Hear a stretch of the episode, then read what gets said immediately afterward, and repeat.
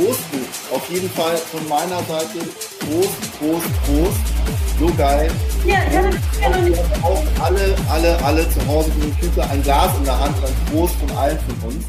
So klingt es, wenn Entwicklerinnen und Entwickler eine Abschlussparty feiern. Virtuell vor dem heimischen Rechner versteht sich. Bei einem Hackathon unter dem Motto Wir versus Virus haben sich am vergangenen Wochenende 42.000 Programmierer, Projektentwickler und andere Freiwillige im Netz zusammengefunden, um an Apps und Programmen gegen die Auswirkungen der Pandemie zu arbeiten. Wie digitale Tools gegen die Corona-Krise helfen können, das fragen wir uns heute am 25. März 2020. Mein Name ist Laralina Götte. Hi. Zurück zum Thema. Was kommt dabei heraus, wenn viele tausend Menschen eine ganze Woche gegen ein Virus anprogrammieren? Das wollten wir von den Initiatoren des Hackathons wissen. Einer davon ist Tech for Germany. Tech for Germany beschreiben sich selbst als eine Technik- und Innovationstaskforce für die Bundesregierung. Ich spreche mit der Kommunikationsleiterin Anna Huppert. Hallo, Frau Huppert. Hallo, schönen guten Tag.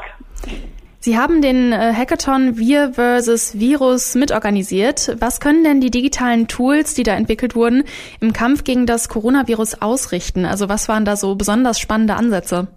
Ähm, da gibt es ganz, ganz viel. Wir haben ja über 1139 ähm, Ideen eingereicht bekommen. Ähm, da gibt es Tools, die beschäftigen sich damit, wie man die Ressourcen in Krankenhäusern besser monitoren und verteilen kann, also wie es eine bessere Kommunikation auch unter den Krankenhäusern gibt, wie es dann Gefälle zwischen Stadt und äh, Land, wie man dagegen ankämpfen kann.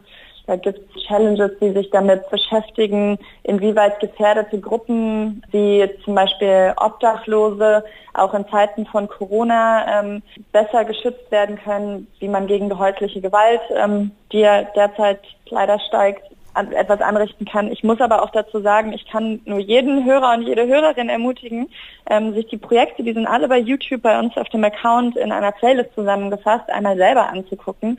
Weil wir als Organisatorin, wir haben uns ähm, dazu entschieden, dass wir keine einzelnen Projekte besonders hervorheben werden, weil wir das einfach unfair gegenüber allen anderen, die so tolle Arbeit geleistet haben. Und am besten schauen Sie einfach selber, was äh, für ein Thema sich, Sie interessiert und gucken sich dann die vielfältigen Lösungen an, die dazu entstanden sind.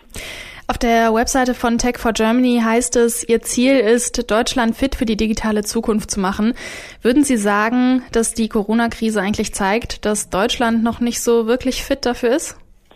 Ich glaube, das Problem, das war ja irgendwie, glaube ich, davor auch schon, auch schon bewusst, aber wir sind da auch in Deutschland auf so einer Wohlstandswelle, glaube ich, geritten. Also vieles hätte besser sein können und vieles, ähm, vor allem was die Verwaltung angeht, war auch ärgerlich, aber dass es so wirklich, wirklich zu einem ganz eklatanten, ähm, gesellschaftsübergreifenden Nachteil ähm, gekommen ist, war noch nicht so. Und ich glaube, Jetzt gerade ähm, merken wir, dass in so Zeiten wie halt gerade eine digitale Lösung schon extrem hilfreich wäre und ähm, dass wir da noch einen Weg zu gehen haben. Aber ich weiß auch, weil ich ja durch meine Arbeit bei Tech for Germany auch, auch eng das mitbekomme, was vielleicht auch einfach zu langweilig ist für die normalen Bürgerinnen und Bürger, dass da extrem viel auch gleichzeitig passiert, aber dass Deutschland ja auch immer den Anspruch hat, es sich sehr gut und auch sicher zu überlegen. Und da ist der Prozess auch schon fortgeschritten. Also es gibt ja zum Beispiel das Onlinezugangsgesetz, das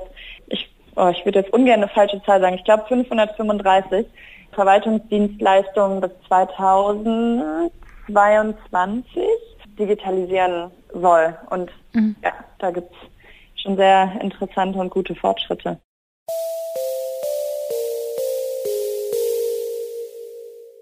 Die meisten der Projekte, an denen beim Hackathon gearbeitet wurde, befinden sich noch in der Entwicklung. Ein Projekt, das bereits besteht, ist coronadatahub.com. Hier lässt sich durch Klicks auf eine interaktive Weltkarte die Anzahl infizierter, erkrankter, verstorbener und Geheilter aufrufen. Interaktive Karten, bei denen man sich weltweit durch die aktuellen Infektionszahlen klicken kann, gibt es ja schon einige. Warum braucht es dann also eine Webseite wie Corona Data Hub? Das frage ich Florian Zaskoku, einen der Entwickler der Plattform. Ähm, abgesehen von den Bundeslanddaten, die wir auch zur Verfügung stellen, ähm, haben wir eben auch die Landkreisdaten, die wir halt eben von einzelnen Landkreisen abfangen.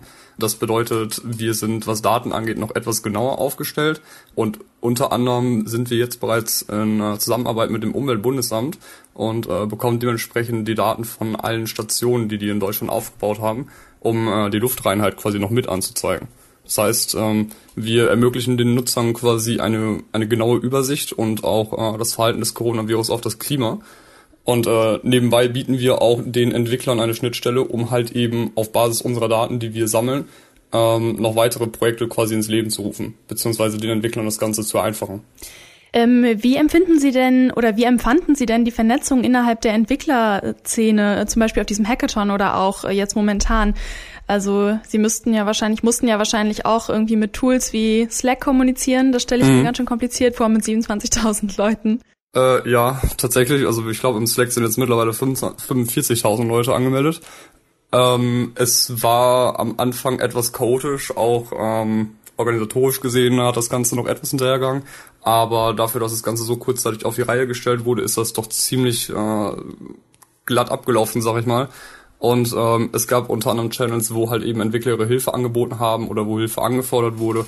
Ähm, und ich möchte behaupten, dass ich selten so viel Bereitschaft gesehen habe, ähm, da unter anderem auch ganze Unternehmen wie die Telekom oder Google dahinter standen, um halt eben den Entwicklern zu helfen und äh, gegebenenfalls Kapazitäten von Servern oder ähnliches zur Verfügung zu stellen.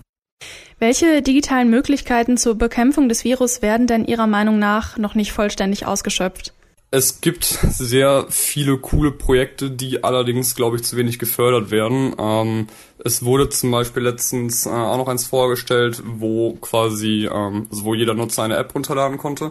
Und wenn dieser Nutzer ähm, eben getrackt wurde mit jemand anderem, der Corona hatte, der in der Nähe war, wird quasi eine Kette gebildet. Und alle Leute, die irgendwann mal mit den Nutzer dann ähm, gesprochen hatten, beziehungsweise in der Nähe von dem waren, werden dann quasi benachrichtigt, dass äh, einer, mit dem sie gesprochen hatten, vor zwei Tagen zum Beispiel mit einem Corona-Infizierten Kontakt hatte.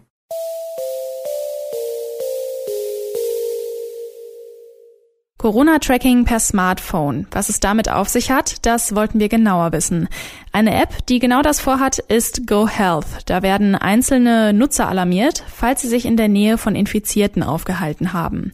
Wie das funktionieren soll, das frage ich Maxim Gläser. Er hat die App mitentwickelt. Die App ist eine wirklich sehr einfache Sache. Es funktioniert mit Hilfe eines Ampelsystems. Der Nutzer lädt die App runter. Ähm, äh, nach dem Runterladen sieht der Nutzer eine Ampel. Die ist erstmal grün. Das heißt, es gab in den letzten 14 Tagen logischerweise keine Risikokontakte. Ab da fängt die App an, Standortdaten zu sammeln und vergleicht die eben mit Daten anderer Nutzer in der Cloud. Sollte sich dann ein anderer Nutzer ähm, infiziert haben, trägt er das in die App ein und der, äh, der, und der Nutzer hier sieht dann eine Änderung auf seiner Ampel. Die springt entweder auf gelb oder auf rot. Klingt ganz vielversprechend, aber in puncto Datenschutz auch etwas bedenklich. Erst vor kurzem wurde ja Gesundheitsminister Spahn für seine Idee, Kontaktpersonen von Corona-Patienten per Handydaten auszumachen, von Datenschützern scharf kritisiert. Was meint Gläser dazu? Das Ganze läuft absolut anonym, das heißt, die Daten sind nicht personenbezogen, die können auch nicht auf eine äh, Person zurückgeführt werden. Ähm, es funktioniert alles über einen Verifikationsschritt. Das heißt, wenn ein Nutzer äh, sich als positiv markieren möchte, muss er einen geschwärzten positiven Laborbefund hochladen. Nach der Bewertung wird der Befund sofort gelöscht. Das ist dann die sogenannte Datenspende. Deutschland ist sonst nicht unbedingt für digitale Pionierleistungen bekannt. Doch im Angesicht der Gesundheitskrise ist es gelungen, Entwicklerinnen und Entwickler zu vernetzen. Ab jetzt stehen viele vielversprechende Ideen im Raum, die in den nächsten Tagen von den Veranstaltern und der Bundesregierung geprüft werden. Am Ende entscheidet eine Jury, in der auch die Zivilgesellschaft beteiligt ist, welche Projekte gefördert werden. Das war's mit dieser Folge von Zurück zum Thema. Schreibt uns gerne ein Feedback an kontakt.detektor.fm. Mein Name ist Lara-Lena Gödde. Bis zum nächsten Mal und bleibt gesund. Zurück zum Thema vom Podcast Radio Detektor FM.